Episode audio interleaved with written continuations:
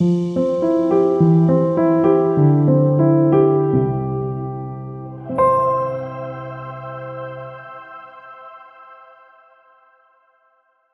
Gris, Pierrot, 1919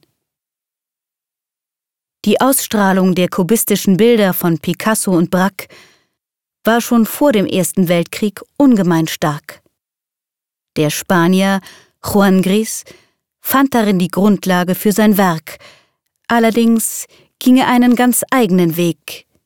Dieser Weg führte ihn zu einer strengen, klassischen Bildgestaltung. Um 1920 findet man zahlreiche Harlekine und Pierrots in der Kunst. Wieder war es Picasso, der die Theaterfiguren als erster in seine Bilder aufgenommen hatte. Pierrot ist in der italienischen Commedia dell'arte der Clown im weißen Gewand, der die Gitarre mit sich trägt. Er ist der Rivale des Harlekin. Auf den französischen Jahrmarktbühnen wurde er populär, hier machte man aus ihm die reine, unschuldige Figur, mit der sich Künstler identifizierten. Das Motiv des Pierrot war für Gris eine bewusste Wahl, er huldigte damit der französischen Tradition. Doch mit Theater hat dieser Pierrot nichts zu tun.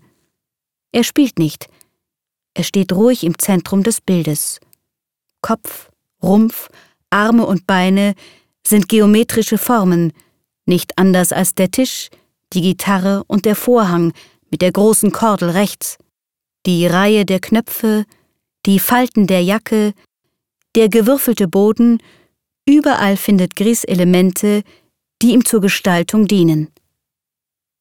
Auffällig sind die Linien, die durch das Bild laufen.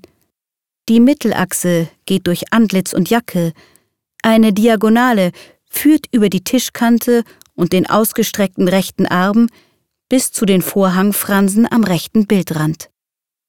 Die Formen im Bild antworten aufeinander. Die bauchige Gitarre entspricht der Kopfform des Pierrot. Licht- und Schattenflächen sind frei verteilt. Sie sind unabhängig von einer Lichtquelle und schaffen zwischen den Formen im Bild ein Gleichgewicht.